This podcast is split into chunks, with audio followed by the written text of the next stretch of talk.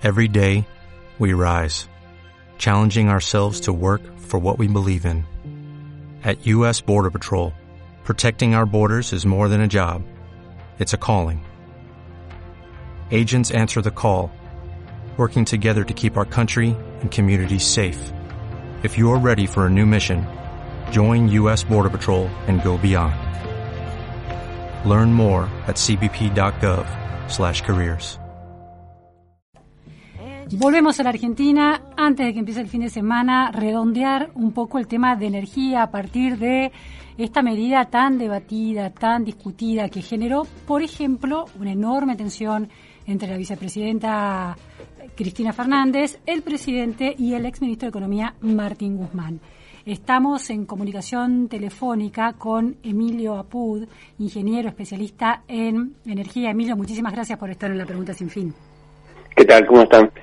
Emilio, eh, bueno, finalmente se publica el formulario a esta altura de las cosas, con los niveles de inflación que hay, con los eh, eh, porcentajes en los que se van a incrementar a partir de esta segmentación. ¿Cuánto se espera que mejoren las cuentas públicas? ¿Cuál va a ser el impacto positivo de esta medida finalmente? Va a ser insignificante, por eso no sé por qué se rasgan tanto las vestiduras, ¿no? Yo creo que más que nada es una eh, una formalidad para eh, eh, decirle al Fondo Monetario que en algo se, se quiere cumplir, ¿no? Pero es absolutamente insuficiente porque primero que es tardío, ¿no? Porque estamos ya en, en agosto se implementaría a lo mejor los primeros pagos y se hace con el coeficiente del año pasado y este año la, la inflación no va a bajar de, de, los 75, 80 puntos, ¿no? Entonces, eh, si tuvieran éxito, ¿no? Y pagara el 10% de los usuarios, que yo creo que son más, y este, la, los usuarios que tienen la tarifa social estuvieran bien definidos, ¿no? Y el resto pagara un 27% en promedio, porque ya pagaron un 20% en marzo de aumento. Todo eso significa un incremento que no va a superar el 40%, el 40% de con una inflación del 80, o sea que los subsidios van a aumentar en, en valores constantes, ¿no? Eh, y el, el, problema es que es insostenible el nivel de subsidios. Vamos a, a llegar por los precios este, que hay que pagar los importados, el fuel y el, el gas natural licuado, eh, vamos a andar rondando los 15 mil millones de dólares que no, sé de dónde se van a sacar. Yo sé más o menos lo que van a hacer, ¿no?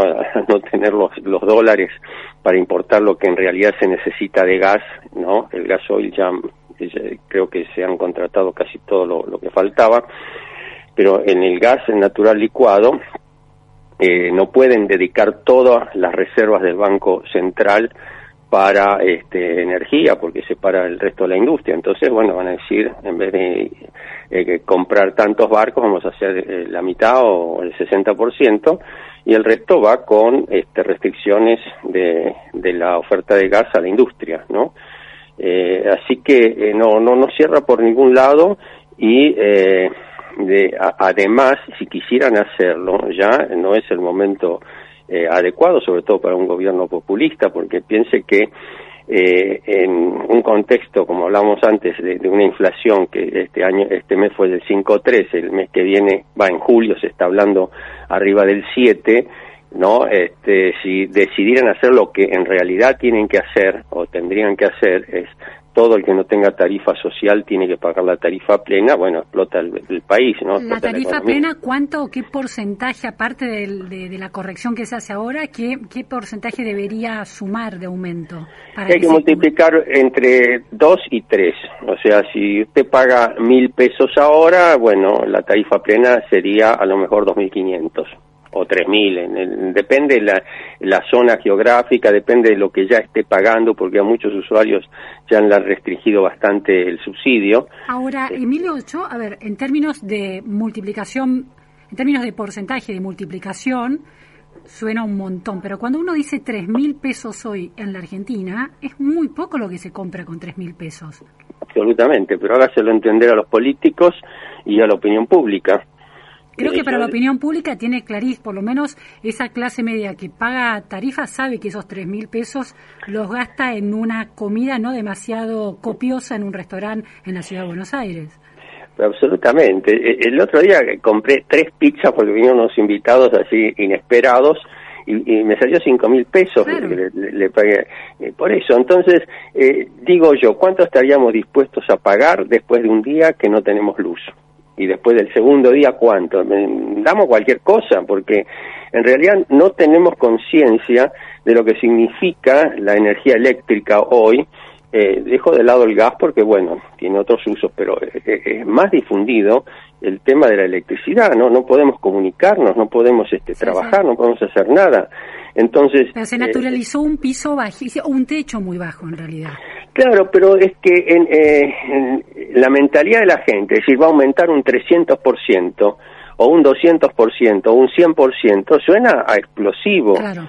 ¿sí? lo que hay que decirles es que si no pagan eso, nos vamos a quedar sin luz y nos vamos a quedar sin gas en, en el mediano plazo, porque no se están haciendo inversiones con esta ficción de que el Estado subsidia. El Estado subsidia los gastos corrientes, no las inversiones.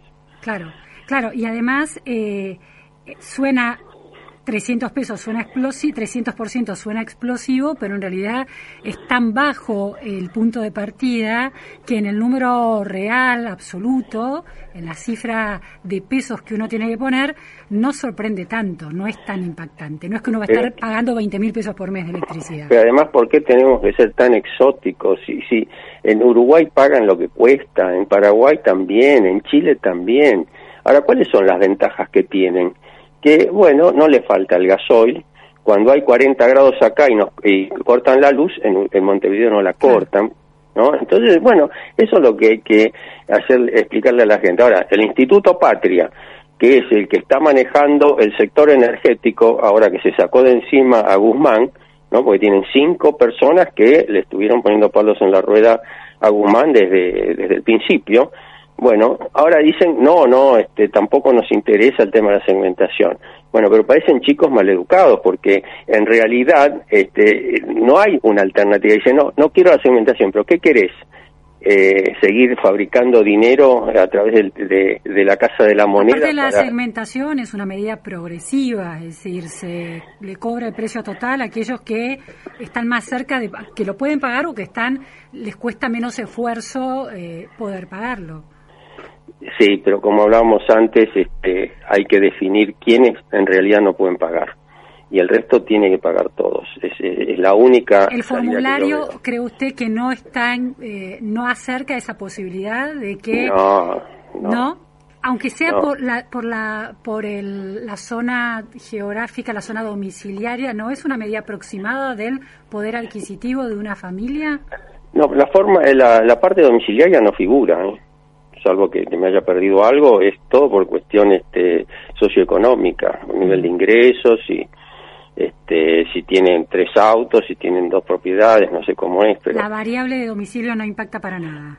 No, no, no se, se había hecho antes y, bueno, fueron centenares de, de juicios, ¿no? Porque por injusticia, ¿no? Porque no no todo en un barrio exclusivo no no no no no son toda gente pudiente, ¿no? Salvo los barrios privados puede ser. No, no, por supuesto, ¿no? Hay hay hay, hay excepciones, pero entonces eh, parecería que esto es más preciso la posibilidad de si alguien tiene X cantidad de propiedades, X cantidad de activos, está eh, ¿por qué usted cree que eso no permite vislumbrar bien cuál es el 10% que no está en condiciones de pagar?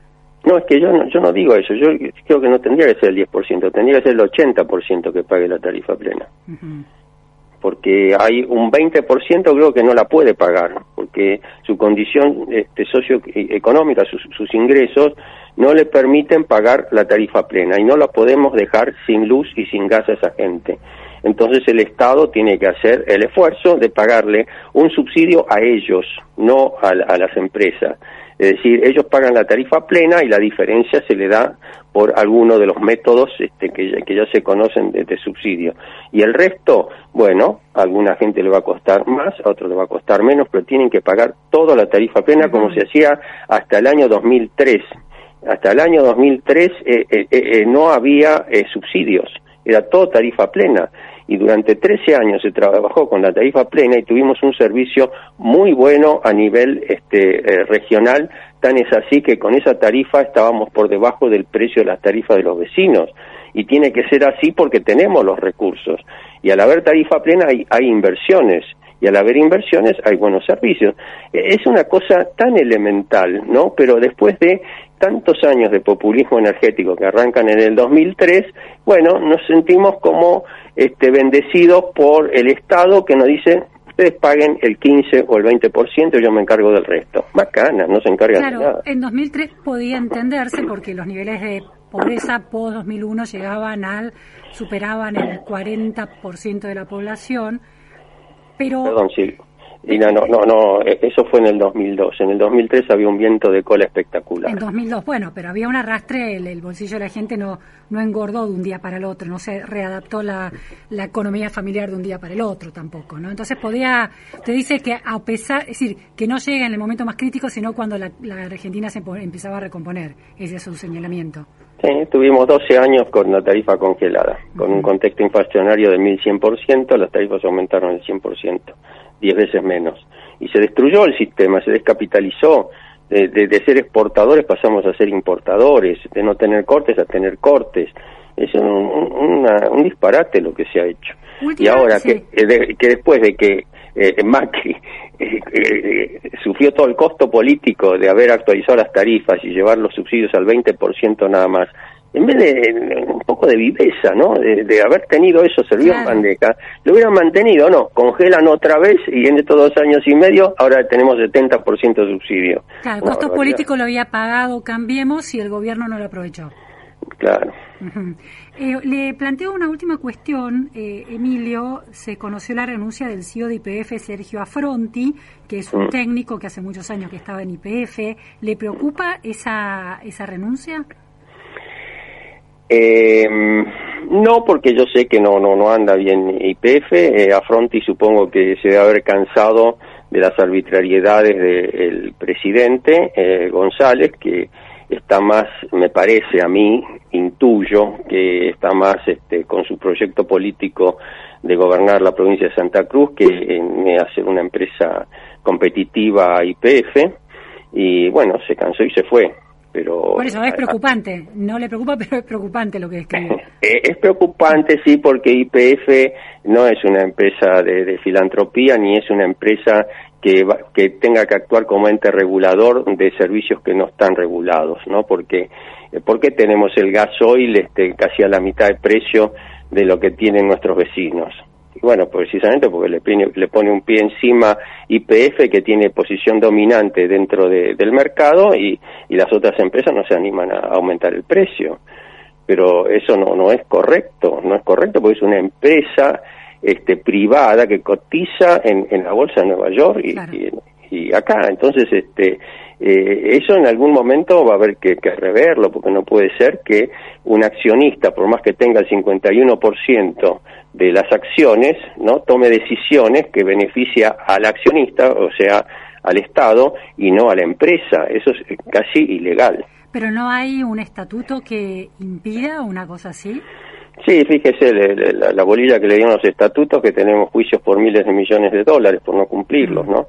Eh, a mí lo que me llama la atención es que la Security and Exchange Commission de, Estados Unidos, que regula la bolsa allá, no llame la atención porque este, una empresa tiene un accionista que toma decisiones en contra de la empresa. Claro, claro y la mayoría es por un, punto más, pero no una, no una mm, eh, posesión, una propiedad eh, realmente mayoritaria. No, si quieren hacer lo que están haciendo, tienen que comprar el 49% restante y fenómeno, va a ser una aerolínea más eh, IPF. Está, ah, también hay pérdida en IPF, ¿no? ¿Cómo? IPF también da pérdida. No, no, no da pérdida. No da, pérdida. No da pérdida. No da pérdida y tampoco da ganancias, pero bueno, está ahí, está muy endeudada y este no no el Estado no pone plata ni peso. Tampoco da ganancia ¿qué, qué quiere cómo es eso no da pérdida si, no, da ganancia para qué está el Estado ahí no sé la verdad que no entiendo. Está bien. Bueno por la soberanía energética se supone. Sí igual, que la soberanía de los cielos de aerolíneas más o menos Bueno, muchas gracias, Emilio Apud. Un panorama preocupante. Gracias. Era el especialista en energía, Emilio Apud. Bueno, el famoso eh, formulario de segmentación de tarifas se publicó, las cuentas siguen sin cerrar. No alcanza esta medida, llega tarde y es insuficiente. Es el análisis de una de las voces del sector de energía y hay cierto consenso en ese análisis.